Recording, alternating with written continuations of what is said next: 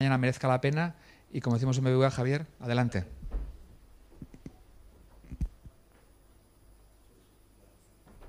Yo creo que sí, sí, sí. Bueno, pues nada, empezamos. Eh, buenos días a todos, gracias en nombre de los tres. Hoy vamos a hablar de agilismo, como comentábamos, de agilidad, que quizás no sea la misma cosa, de pasión y de equipos, que como iréis viendo a lo largo de las tres charlas son tres grandes áreas que se han ido uniendo en los últimos años. Yo en la primera charla quiero hablaros sobre agilidad. Entonces en estos 25, 20, 25 minutos que tengo, quiero contaros algo que supongo que a todos os sonará, algunos más, algunos menos, y que como os iré transmitiendo, no es una última moda pasajera que acaba de llegar. Es algo que lleva aquí en tecnología desde hace mucho, mucho, mucho tiempo. Y es un carro al que todos nos vamos a tener que ir subiendo. Habrá quien se suba más rápido, habrá quien se suba más lento, habrá quien no se suba, pero como iréis viendo, esto ha transformado y está transformando la tecnología, el desarrollo de software, la relación con explotación, con operaciones, con negocio, con gestión, bueno, y todos los ejemplos que os iré poniendo. Bueno, yo me presento, como comentábamos antes y decía Nacho, pues yo soy ingeniero en informática, doctor en informática, empecé como programador hace mucho tiempo, programé Clipper, programé Java, esto lo digo para los informáticos, que son palabras raras, pero bueno, vosotros me entendéis. Eh, fui jefe de proyecto, director de informática, bueno, yo creo que he pasado casi por todo. Y en los últimos años puse un pie en la universidad y también ahora soy profesor de la Universidad Rey Juan Carlos. Entonces yo sigo trabajando, trabajo en la universidad, pero aparte colaboro con empresas desde hace ya bastante tiempo. Bueno, todo lo que os voy a dejar aquí en la presentación, que como veréis yo le pongo muy poco texto, porque he ido observando con los años que a más texto más se duerme la gente, entonces cada vez voy bajando más el texto, más ahora que son las 10, pues por si acaso. Entonces todo lo tenéis en mi página personal, todo lo que os voy a ir comentando Incluso las diapositivas, diapositivas relacionadas las podéis descargar. Y si no, también las podéis descargar de una, de una comunidad que hemos creado hace poco, que es 233 grados de TI, que es un grupo de profesionales que nos hemos juntado para transmitir a la comunidad de la gente de desarrollo y de tecnología buenas prácticas como las que vamos a ver aquí.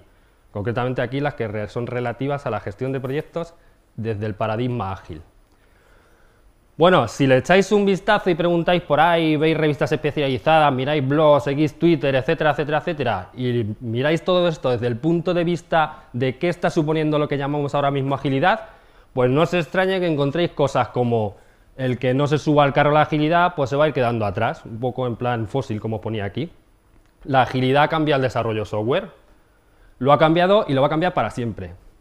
Igual que la orientación a objetos en su día, para los que sois informáticos, lo cambió, igual que lo cambió la programación estructurada, igual que lo cambió la base de datos estructuradas, etc.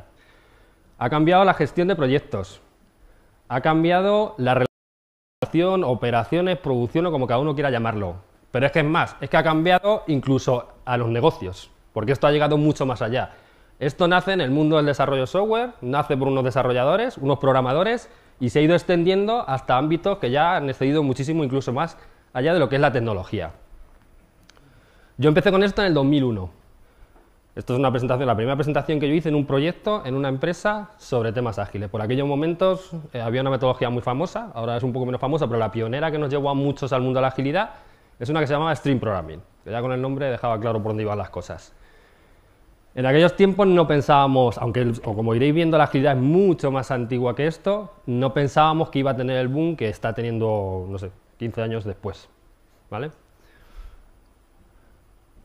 yo trabajo en un montón de empresas, hasta la fecha habré trabajado con más de 80 y yo en todos los sitios que paso, y supongo que por eso además estáis vosotros aquí, y supongo que por, eso estamos celebrando esta, esta charla, no hay sitio que no esté intentando lidiar con la agilidad.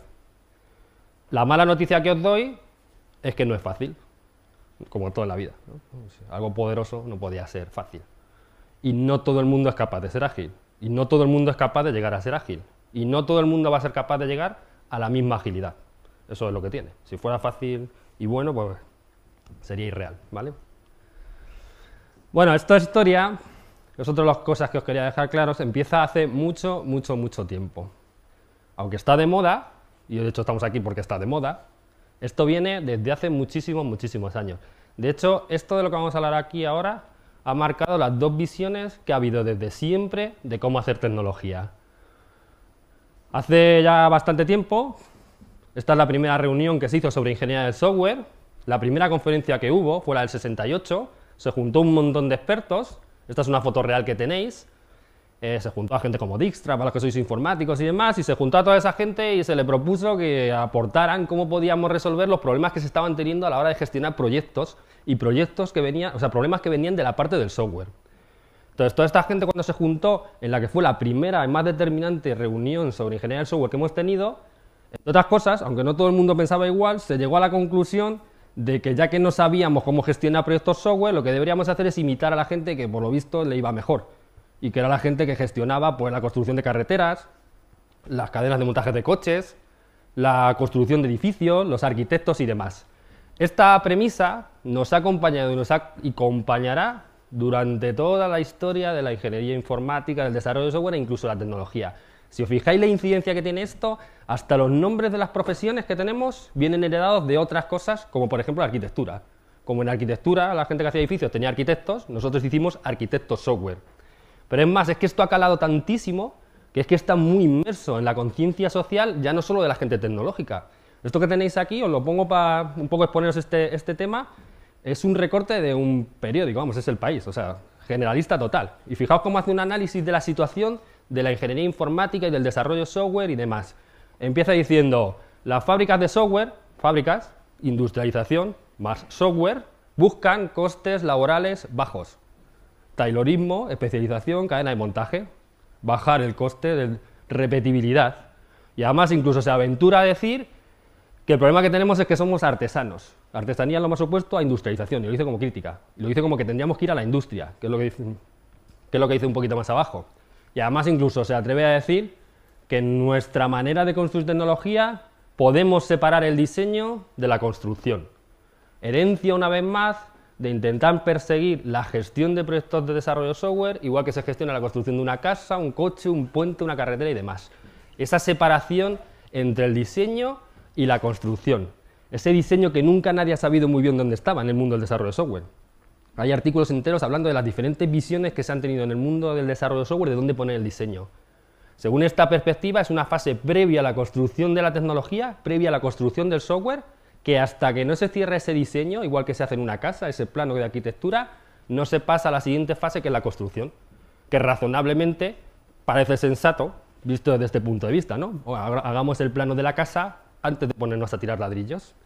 Esto es nuestro mundo, como algunos podéis haber adivinado, le llamamos proyecto ciclo de vida en cascada. El eterno ciclo de vida en cascada.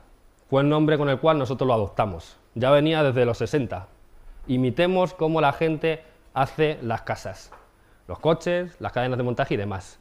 Predictibilidad, ciclo vida en cascada, fases, análisis, eh, requisitos, diseño, codificación, pruebas. El producto se ve, el producto real, lo que pasa a producción, lo que utilizan los usuarios se ve al final del ciclo. Taylorismo, especialización en el trabajo. El que hace requisitos no es el que hace diseño. Busco a alguien que haga diseño especialista en diseño. El que programa no es el que diseña. El que testea no es el que programa. Una fase empieza y hasta que no se acaba no empieza la siguiente. No tiene sentido empezar el diseño si no tengo cerrado los requisitos. Nadie haría una casa, ¿no? Sin cerrar el plano. Las vueltas atrás no están preparadas. Es decir, si en el diseño yo me he dado cuenta de que alguien no tomó bien un requisito, el ciclo se tambalea. Como es un ciclo que busca la especialización en el trabajo, el que, el que hace el diseño no es el que toma el requisito. Total, que para que el de requisito le diga al de diseño qué es lo que tiene que diseñar, ¿qué es lo que hay? Un documento, un papel. Papel que va saltando fase por fase, fase por fase. Por eso este ciclo de vida, en la teoría de los libros, será más ciclo de vida orientado por la documentación. Es un ciclo de vida de especialización máxima. Bueno, ya podéis adivinar que esto no nos ha ido encajando durante 50, 60, 70 años. ¿Qué llevamos con ello? Bueno, algunos ejemplos. ¿Cuántos habéis visto algo como esto? Venga, levantad la mano así, porque si no, que es muy temprano, ¿vale? Venga, ahora levantad los que la mano, los que hayáis visto uno de estos, que se cumpla. Menos manos, ¿no? Este es uno mío, yo pongo los míos. ¿eh? Este es uno mío que hicimos en el 2005, siempre lo pongo porque es el más grande que hicimos. Cuatro años de cascada en un Gantt. Yo siempre digo que los GAN son armas de destrucción masiva de proyectos. Cuando veáis un GAN, cuidado. GAN. Fases de diseño. ¿Cuántos habéis trabajado, conocéis, os suena o habéis sufrido eso de tener que hacer un diseño? Están los requisitos, lo que tengo que hacer, luego llegará la codificación, lo que hay que programar, y en medio hay una cosa ahí que se llama diseño. Yo he, trabajado en hacer diseños en una cosa que algunos sonará que es UML. UML es el lenguaje que inventamos los informáticos porque necesitábamos, igual que los arquitectos, pintar las casas, las puertas así, las ventanas y tal. Nosotros queríamos el UML para imitar la manera que se gestiona la construcción de edificios y demás. Bueno, os podría hacer la misma pregunta. ¿Cuántos habéis hecho un UML que cuando luego se tuvo que programar, se programó exactamente igual que se diseñó? Otra vez lo mismo. Cada vez que no se cumple una fase del ciclo de vida en cascada, se empieza a derrumbar. Podría poner un miles de ejemplos de cosas que no nos terminan de encajar. Bueno, la de los requisitos es que ya, como hay tantos chistes, os podría poner todos los chistes de requisitos que hay, pero vamos, ya sabéis. Requisitos que no se cumplen y que como no se cumple el requisito, el requisito no era el que tenía que haber, se empieza a tambalear y a tambalear y a tambalear el ciclo de vida. Porque un ciclo de vida en cascada no está pensado para las vueltas atrás. De hecho, irónica o chistosamente, se llama el ciclo de vida del salmón cuando hay que hacer el salto hacia atrás. Según la fase en la que empieces, pues el salmón puede llegar hasta arriba de la catarata o se acaba muriendo, ¿vale? Cuanto más atrás arranque, pues antes mueres o dejas de morir. La herencia del impulso ese que tenemos de intentar gestionar proyectos software, igual que si gestionásemos la construcción de una carretera, una obra o algo así, es que es profundísima y daría para dar siete conferencias como esta. Hay cosas que llegan incluso a ser curiosas para, para hacérselo mirar. Ahí todavía, yo me encuentro proyectos todavía que miden el avance y la productividad de su gente en función del, número de líneas que programan. Esa es la mayor destrucción que puede tener un proyecto. Quien paga por eso está automatando su proyecto.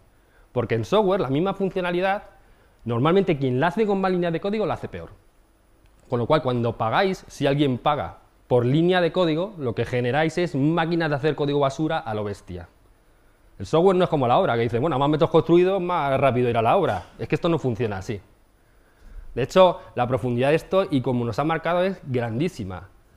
Herencia de todo esto y del ciclo de vida en cascada, tenemos lo que más proyectos ha matado en la historia de la informática, que es ese concepto que le llamamos proyecto cerrado, o algunos le llaman llave en mano, muy de la mano del cascada.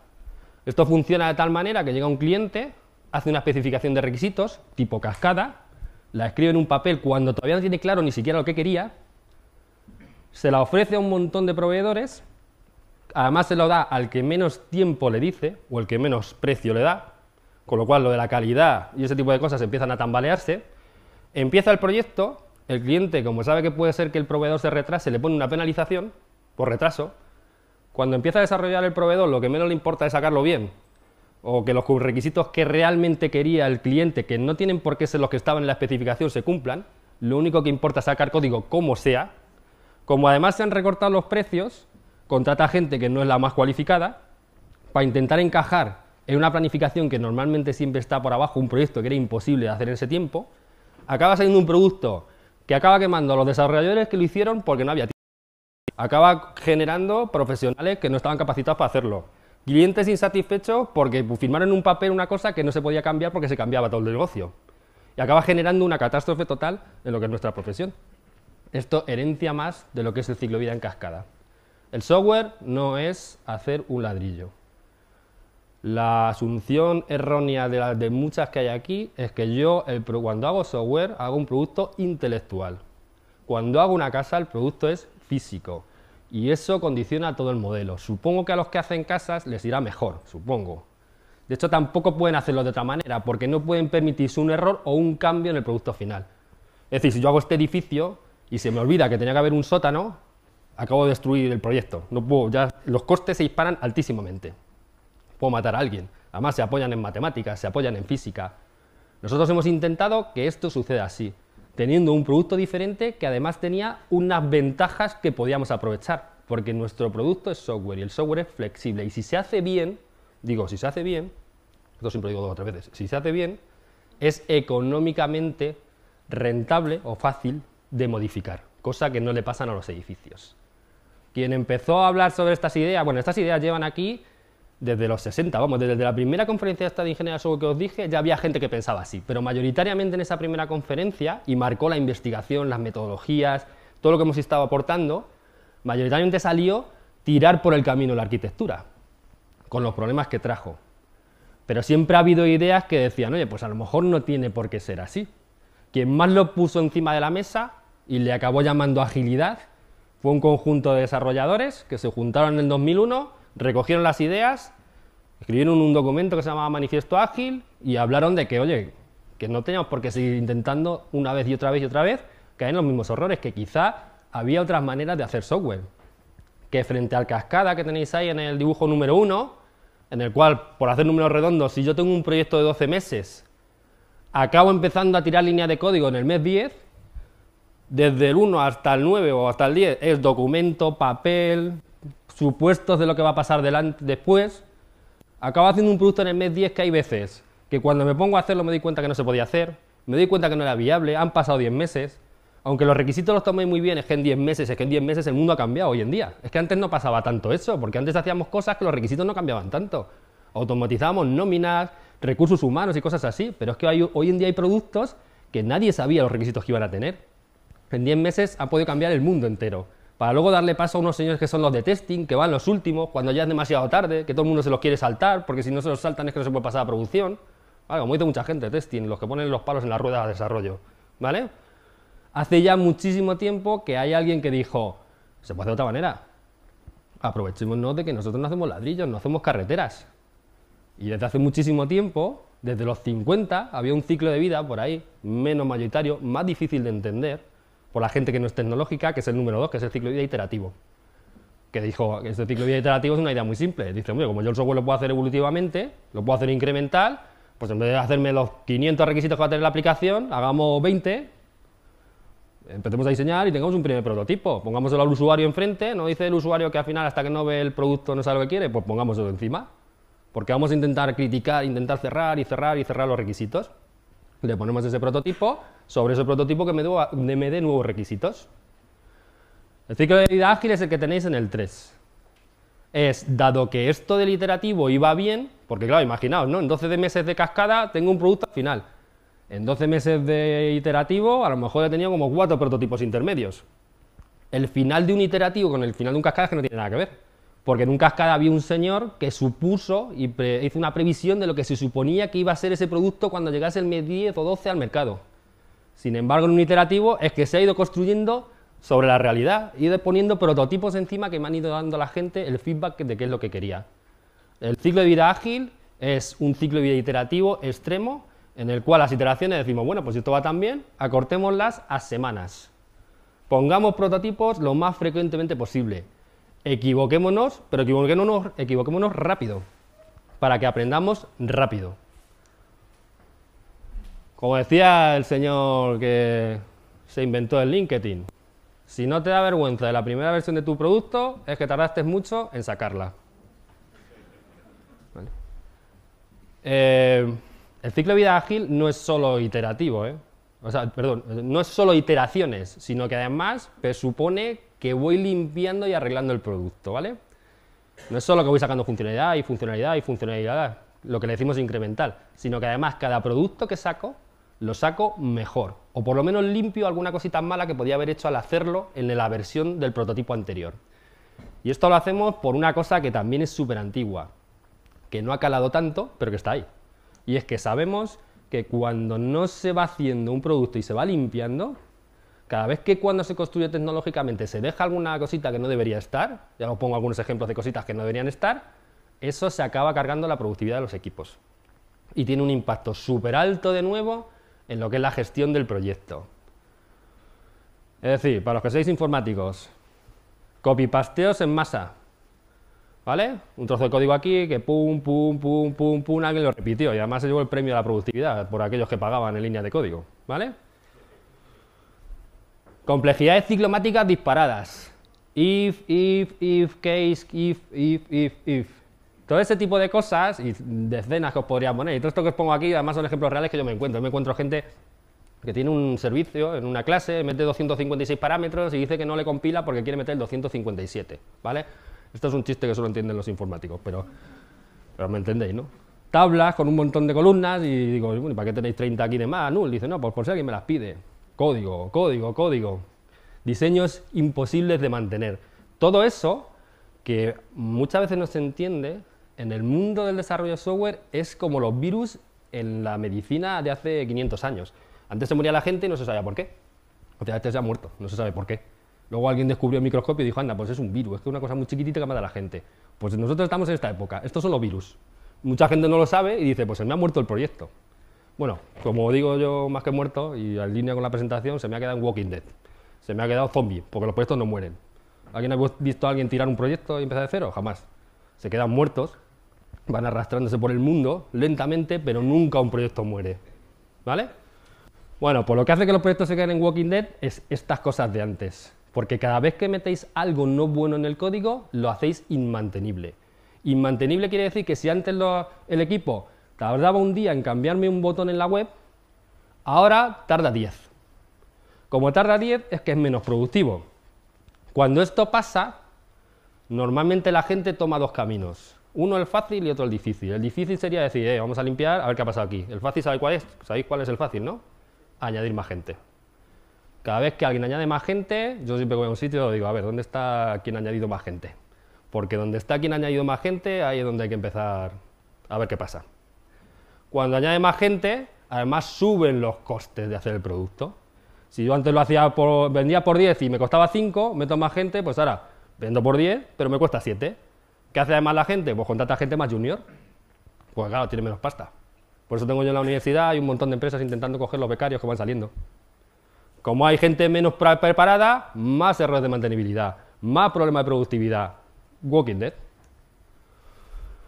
Bueno, esto lo escribieron hace tiempo, como os decía, el documento más oficial que tenemos y la agilidad no tiene definición, es una manera de trabajar. Todas estas ideas se recopilaron en una cosa que se llama Manifiesto Ágil, que ya hablaba de las personas por encima de las herramientas, de software que funcione por encima de papeleo, que el papeleo está bien, pero yo lo que quiero es un software que funcione.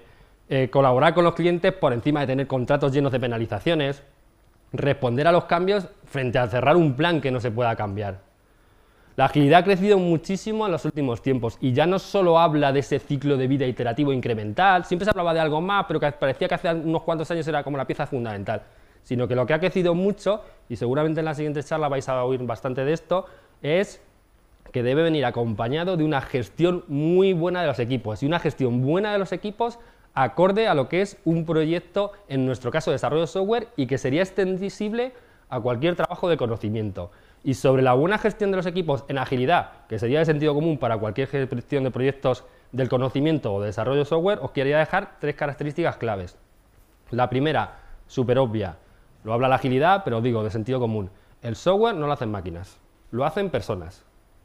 O sea, no somos cadenas de montaje, ni industria, ni gente poniendo ruedas. Y eso condiciona el modelo. Todo el mundo que ha estudiado algo de cómo hacer software, que he puesto ahí un montón de autores, cualquiera dirá, la parte clave es el equipo es las personas. Como decía el fundador de Sony, yo le puedo decir, en, el mundo del conocimiento, yo no le puedo decir a la gente lo mismo que le digo a la gente que está en la fábrica. Yo a la gente de la fábrica le digo, ponte a las 7 a trabajar y levántate a las 9, y ahí están. En el mundo del desarrollo de software seguimos pensando así, ponte a las 7 y te vas a las 9, y tú puedes estar viendo el marca, pensando tus cosas, no sé, lo que hiciste el fin de semana. Es que no tienen ni siquiera la misma relación. Los equipos son más productivos cuando están más motivados. Y veréis como lo vais a ver a lo largo del día, pero veréis en un montón de organizaciones que ya han dado el salto, como la motivación o la felicidad se gestiona a la par de la, llamemos entre comillas, productividad o de los factores financieros. Esto que tenéis aquí es el lugar donde nosotros trabajamos. Nosotros empezamos a trabajar hace, hace ya un tiempo y nos ha ido genial. ¿vale? Porque antes no gestionábamos esto. Nosotros antes de irnos, todo el mundo, por una cara roja, si estaba súper quemado, las rojas son las mías, por cierto, azul, si estaba normal y verde si estaba súper bien. Nosotros gestionamos los problemas de motivación todos los días, no cuando alguien dice, oye, que me voy. ¿Por qué? No, es que llevo pensando seis meses. Es que eso no puede ser así. ¿vale? Pequeño, porque sabemos que si hay mucha gente, el equipo no es productivo. Esto lo estudia mucha gente. Quizá el, digamos el, el, trabajo más popular es el de Putnam, que tenía acceso a un montón de proyectos y veía que cuando la gente añadía más gente a los equipos, para ir más rápido, no se recortaban porcentualmente los tiempos. ¿Cuántas veces habéis escuchado esto? Más y más gente. Te pongo más gente para que acabes el proyecto. Y sin embargo en software no funciona así. Más gente hace que el proyecto tarde más.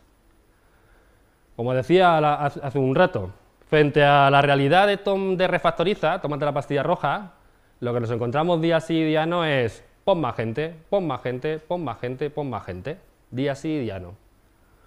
Como decía Brooks, añadir un proyecto que va retrasado gente hace que se retrase más, porque esto no es como la obra, que añaden más gente y va más rápido. El equipo ágil además es autoorganizado y multifuncional. Se parece mucho más a esto de aquí. El Atlético así casual, era la primera foto que encontré, ¿vale? Un equipo de desarrollo eficiente es más un equipo de fútbol que un ejército con jefe, superjefe, medio jefe, jefe superior, becario, junior, senior, etcétera, etcétera. Se le dice un objetivo, es pequeño y cumple el resultado. Eso es lo que llamamos autoorganización. Y eso, y es un reto que tenemos ahora, no solo aplica al equipo, aplica incluso a las organizaciones. ¿Os habéis preguntado alguna vez desde que alguien toca una línea de código cuánto tardáis en ponerla en producción? ¿Vale? Y eso pasa porque tenemos organizaciones en las cuales tenemos un departamento con los defensas, un departamento centrales y un departamento con los delanteros. Y entonces los delanteros, los, los defensas le tienen que decir a los centrales, oye, hablo con tu jefe para que te pase el balón. ¿Vale? El central dice, oye, hablo con tu jefe a ver si me deja un delantero para intentar meter gol. Tiempos muertos, tiempos muertos. Un equipo ágil es multifuncional. Tiene todas las cualidades para él solo poder meter el gol. ¿Vale? Como decía Kenbeck, que no estéis en producción es gastar dinero sin hacer dinero. Esto es lo que actualmente se está llamando en lo que es el DevOps. ¿vale? Y esto del continuous delivery, la entrega continua, el despliegue continuo. Un equipo ágil no está lleno de Rambos. Rambo es el único que sabe tocar aquella consulta SQL que hizo él. Y que como no esté él, nadie toca esa consulta SQL. Rambo es el único que tiene los power para pasar a producción. Yo paso a producción. ¿Vale? Rambo es el único que puede integrar. Esto es lo más contrario a lo que es un equipo ágil. Un equipo ágil multifuncional, pero es de sentido común. ¿Vale? Un equipo multifuncional es un equipo en el cual no hay una única responsabilidad de la cual se depende. ¿Vale? Hay responsabilidades más repartidas, como el pobre Paco. ¿Vale? Bueno, esto daría para más, ¿eh? porque incluye la parte comercial. ¿vale? El orden de los nombres no, tiene, no, no, no está por nada, ¿vale? Pero la parte comercial también está dentro del equipo, porque es necesario, sobre todo en agilidad, cuando rebajo la documentación. Bueno, y último, entornos óptimos. Bueno, yo he tenido la desgracia o la suerte de trabajar en un montón de sitios, no sé dónde trabajáis vosotros. Yo me ha tocado trabajar en sótanos, eh, sótanos de estaciones, os saco aquí fotos, hay unas cuantas que tenía por ahí, me da un poco pena y tal. Sótanos que se inundaban.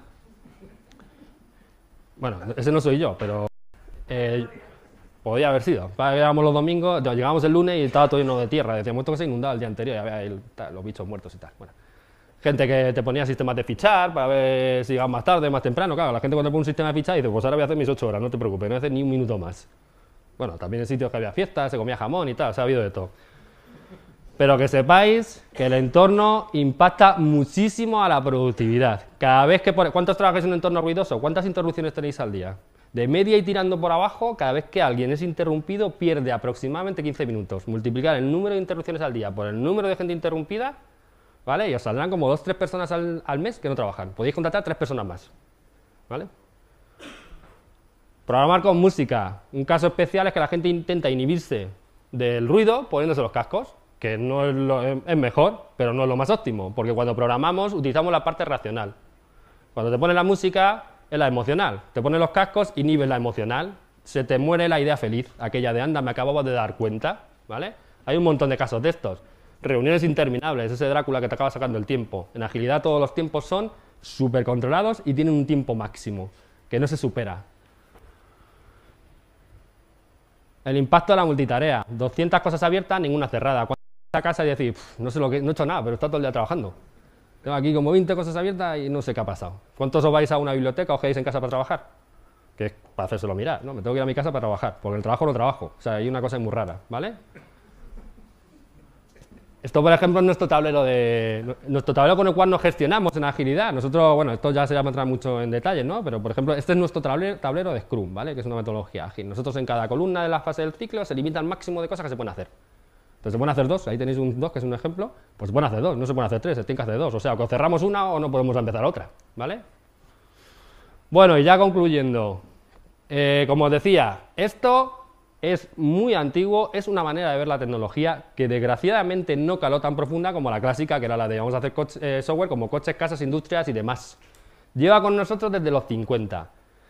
Eh, a los 2000, finales de los 90 y tal, esto era una cosa que la leíamos cuatro, los cuatro frikis metidos en esto. Ahora está en todos los sitios. Y está en todos los sitios porque ha sido negocio quien se ha dado cuenta que con esto podía hacer mejores productos y vender más cosas. Porque la agilidad es perfecta para el tema de buscar productos de cuyas necesidades nunca nadie pensó en ellas. Yo voy dejando prototipo, prototipo, prototipo, van como mutando, mutando, mutando, mutando, mutando. Eso me hace que no me pase como en algunos proyectos grandísimos de grandes corporaciones que jamás pensaban que iba a pasar que alguien trabajando de otra manera con 20 personas les iba a quitar un trozo de negocio inmenso. Y así estos casos se dan día sí y día no. Cada vez buscamos más productos específicos y la agilidad es perfecta para buscar un producto que nunca nadie pensó que tenía que ser así. Y la agilidad es velocidad, porque una premisa de la agilidad es la velocidad. Todo aquello que añade desperdicio o rozamiento se elimina. Yo tengo que coger un ritmo constante de velocidad, entrega de valor al cliente periódicamente, pum, pum, pum, pum. Y hoy en día además tenemos la suerte de que tenemos la tecnología necesaria para que sean los usuarios reales los que acaben probando si era eso lo que querían. Eso frente a lo clásico, de que había un usuario, cliente, que no veía nada, estaba mudo, ciego, hasta el mes 12 que se le entregaba un producto que decía, sorpresa, ¿qué será esto? Cambia bastante las cosas. Y eso, como decía al principio, está cada vez generando como dos grandes áreas, los que se quedan un poco más atrás y los que van evolucionando, porque esto como todo, como la en tecnología y ingeniería del software, es un salto evolutivo más en el mundo del desarrollo. Bueno, y nada más que bastante ha sido, ¿vale? Entonces, haya quedado por lo menos claro qué es lo que perseguimos con agilidad, retos, futuro y qué es lo que hacia dónde vamos. Cualquier cosa, pues nos vamos hablando, tenéis ahí mis datos y demás. Muchas gracias a todos, ¿vale?